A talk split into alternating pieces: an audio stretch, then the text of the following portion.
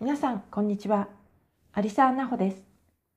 今朝掃除をしている時にこれを皆さんにぜひお伝えしなければとふと思ったので急遽この当事者にとってはとても厄介なトピックについてお話していきます。私が考える2大解決法についてもお伝えしますね。ようこそ。レディーなお話ポッドキャストへ。ホステスを務めるのはアリサーナホです。私が働く女性の婚活やハイレベル転職のエキスパートです。10年にもわたる転職の経験から年収の上がる上手な転職の仕方キャリアの作り方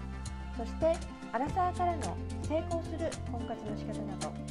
私のトライアンドエラーの経験から忖度なしで私にしか語れない貴重な情報をシェアしています。それでは早速今回のエピソードを聞いてみましょう。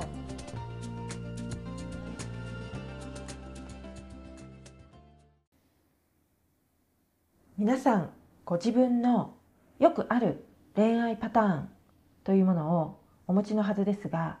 この中でダメンズと付き合ってしまうという方はいらっしゃいますか？どうしてもねそういう男性を放っておけなくて惹かれてしまうというのもわかるのですがそれはもうね卒業しましょう。おそらくこれまでもあの私にね言われるまでもなくあの私以外の方々に散々言われてきたかもしれないんですけれども本当にね幸せをつかみたかったら即刻やめるべきですね。私は多くの女性が幸せに生きていけるような考え方マインドセットをお伝えしそしてどう行動するとうまくいくのかについて発信していますのでその点からも本当にダメンズとのお付き合いそして結婚はおすすめしないです。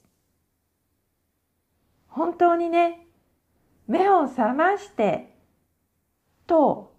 言いたいです。皆さんの中にも今までご自身でも思ったような結果を得られなかったりするたびに今度こそはダメンズとは付き合わないと固く決心された方も多いと思います。ご家族や友人など周りの方にもやめときなよと言われると逆に彼にもいいところがあるんだと反撃に出てしまったり彼に何かを頼まれると自分は必要とされていると感じてやめた方がいいんじゃないかなと思いつつ無下に断れなかったりしてそのままずるずると言ってしまうと。思い当たる節はありますか？今までも卒業しようとは思っていたしそう思ってはいるけれどもじゃあどうすれば卒業できるのかというところを聞きたいという方もいらっしゃると思いますのでその点について今回はお話していきます。まずダメンズの行動というのはここでは良いとか悪いとか評価するのではなくてそこは切り離して冷静に考えてほしいんですけれども単純に言って女性をハッピーにする行動ではないんですね。例えば自分勝手な振る舞いであったりお金にルーズ女性関係にルーズ仕事にルーズそしてそれについて問いただすと逆ギレしたりですとかね全然論理的ではない返答が返ってきてお話にならなかったりするんですよね。こういうふうに並べ立てると思わずうわーって 引いてしまいますけれども多かれ少なかれ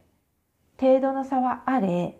ダメンズはこういった特徴を一つあるいは複数持っています。そしてこういう男性に惹かれてしまう女性というのもご自分の中にそういった男性に惹かれてしまう要素というのを持っているんですね。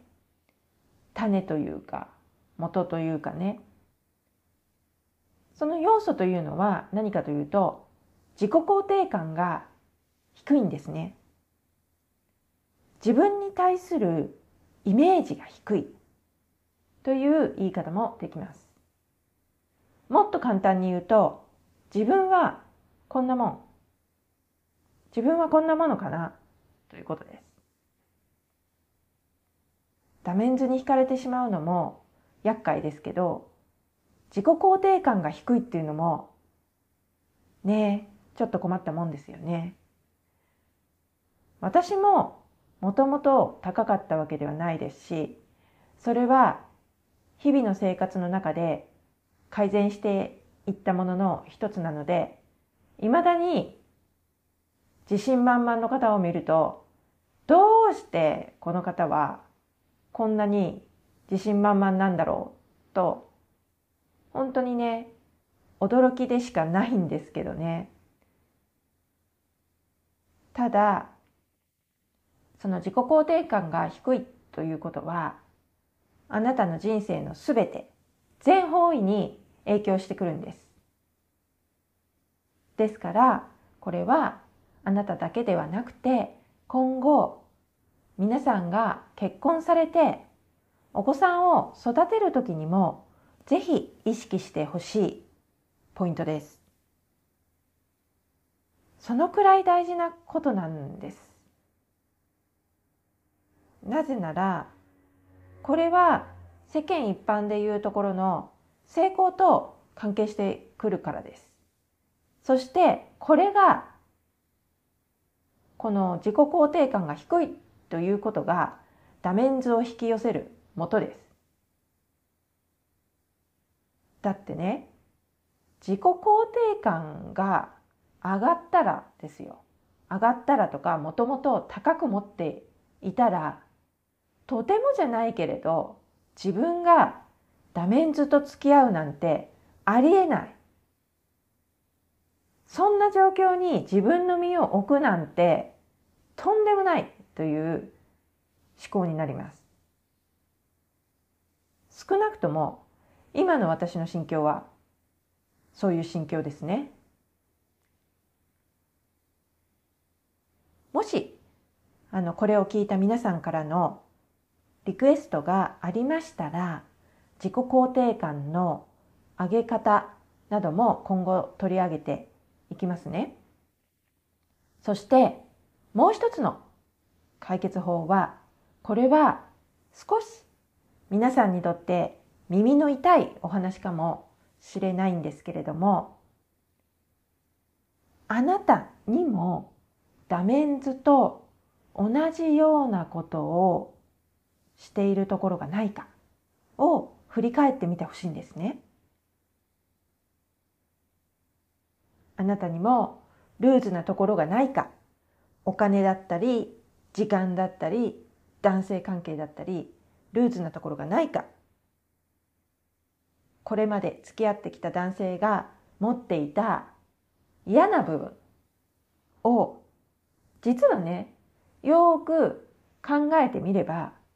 こうご自分も持っていなかったかどうか振り返ってみてください。そしてもし持っているなと気がついた場合はその部分を改善するように心がけてみてください。あの本当ねこれ不思議なんですけれどもそうするとそういう部分を持ったお相手とは出会わなくなってくるはずです。結局人間の関係性というのはお互いあの鏡を合わせたようなものですのであの類は友を呼ぶとも言いますよね。そういうことです。今回のエピソードでお話してきたことをもう一度まとめますね。ダメンズとのお付き合いを避けるには1自己肯定感を高く持つ。2ダメンズが持っていた嫌な部分を自分ももし持っていたら改善する。そうすることで皆さんの恋愛婚活事情も変わってきます。そしてこの2つを試して効果を実感された方はぜひお知らせくださいね。それでは今回もご視聴ありがとうございました。次回エピソードの更新は2月1日です。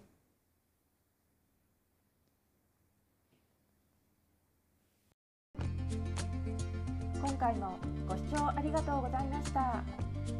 エピソードをお聞きになったら評価とレビューをお願いいたします。他の方の参考になりますし私も皆さんからのコメントを楽しみにしています。